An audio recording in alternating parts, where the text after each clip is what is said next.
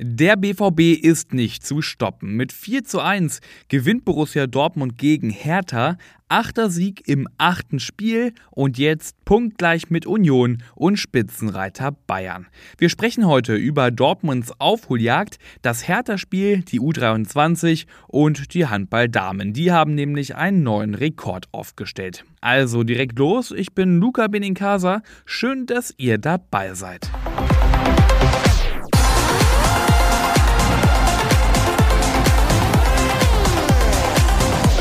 Ja, breiter kann das Grinsen bei allen BVB-Fans momentan wohl gar nicht sein. Dortmund gewinnt und gewinnt und gewinnt achtmal in Folge jetzt schon in diesem Jahr. Und weil Bayern das eben nicht macht, ist der BVB jetzt tatsächlich punktgleich mit den Münchnern. Wer hätte das gedacht. Neun Punkte war die Lücke mal groß. Was sagt eigentlich Edin Terzic dazu? Wir sind zufrieden heute mit dem achten Sieg dann in Folge. Wir haben es jetzt geschafft, uns in eine sehr gute Position zu spielen. Trotzdem haben wir unsere Ziele noch lange nicht erreicht und 43 Punkte werden dafür nicht reichen, unsere Ziele zu erreichen. Ja, was er damit wohl meint, die Wörter Titelkampf oder Meisterschaft, die hat er auf der PK nach dem Hertha-Spiel auf jeden Fall nicht in den Mund genommen.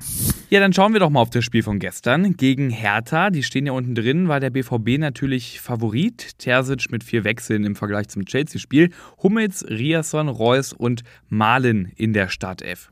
Und das war wirklich ein richtig gutes Fußballspiel, auch weil Hertha gut mitgehalten hat und trotz weniger Ballbesitz immer wieder Nadelstiche gesetzt hat. Dortmund aber dominant und teilweise spielerisch klasse, so wie auch Mitte der ersten Halbzeit. Da setzte es dann zwei Tore in nur vier Minuten. Erst Adeyemi und dann Malen, der Niederländer, da mit seinem ersten Bundesligatreffer. 2 zu 0 auch der Halbzeitstand. Nach Wiederanpfiff dann aber Hertha mit dem Blitzstart, Dortmund ohne Zugriff und Lukas Tissar schießt Hertha zurück ins Spiel. Die Partie dann weiter munter, leichte Vorteile für den BVB, dem fehlte aber die nötige Konsequenz, um das Spiel zu entscheiden.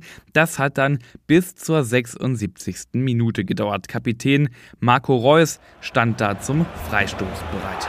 Tor! Ja! Marco Reus knallt den Ball über die Mauer. Dieser Kommentar hier aus dem BVB Netradio und mit dem wunderschönen Freistoßtor war dann natürlich der Deckel drauf. In der 90. Minute durfte dann auch Julian Brandt nochmal jubeln nach Traumsolo von Beino Gittens.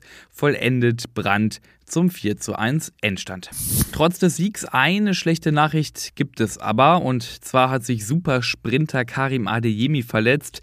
Dazu springen wir mal in die 31. Minute. Brand bedient er mit einem schönen Pass Adeyemi, der im Vollsprint bringt die Flanke in die Mitte und die sorgt dann tatsächlich dafür, dass Malen das 2 zu 0 macht, war also die Vorlage von dem Tor, aber genau im Moment der Flanke, im Moment der Ballabgabe, man sieht es auf den TV-Bildern, Adeyemi mit schmerzverzerrtem Gesicht fasst sich da direkt an die Wade und unter Tränen musste er dann das Feld verlassen und ausgewechselt werden. Richtig, richtig bitter war das. Trainer Edin Terzic wollte direkt nach dem Spiel noch keine vorzeitigen Schlüsse ziehen. Wir müssen jetzt abwarten. Wir werden ihn heute Abend und dann morgen früh nochmal untersuchen und dann erst können wir eine genaue Diagnose bekannt geben. Aber jetzt aktuell sieht es so aus, wie wenn er uns natürlich jetzt erstmal ein bisschen ausfallen wird. Sobald es zu Adiemis Verletzung Neuigkeiten gibt, dann hört ihr das auf jeden Fall hier bei uns. Wir hoffen natürlich, dass er schnell wieder fit wird. Ist ja gerade richtig gut drauf, der Junge. Jetzt zu U23 in die dritte Liga. Da stand hier das Derby gegen Rot-Weiß Essen auf dem Programm. Ich mache es jetzt aber mal kurz und schmerzlos. Der BVB hat da verloren mit 2 zu 0. Dortmund jetzt schon wieder mit drei Niederlagen am Stück. Neutrainer Jan Zimmermann hat bis dato noch nicht ein Pünktchen geholt und Dortmunds U23 weiter tief unten drin. Nächste Woche geht es dann gegen den Tabellenfünften Waldhof Mannheim. Und zum Ende dieser Ausgabe blicken wir in die Westfalenhalle. Da haben die Handballdamen nämlich das Viertelfinale der European League klargemacht. Gegen die Ungarinnen vom Siofok KV haben die Dortmunderinnen mit 26 zu 23 gewonnen. Aber das Besondere an diesem Abend, nicht das Ergebnis klar, auch super und schon fürs Viertelfinale qualifiziert, aber besonders herausstach die Kulisse. 11.112 Fans haben den Handballerinnen nämlich zugesehen und auch kräftig angefeuert. Und so viele Menschen haben in Deutschland noch nie bei einem Handballspiel zugeschaut. Der alte Rekord von 1997, ewig her, lag bei 8700 Zuschauern und der wurde gestern mal so richtig in den Schatten gestellt.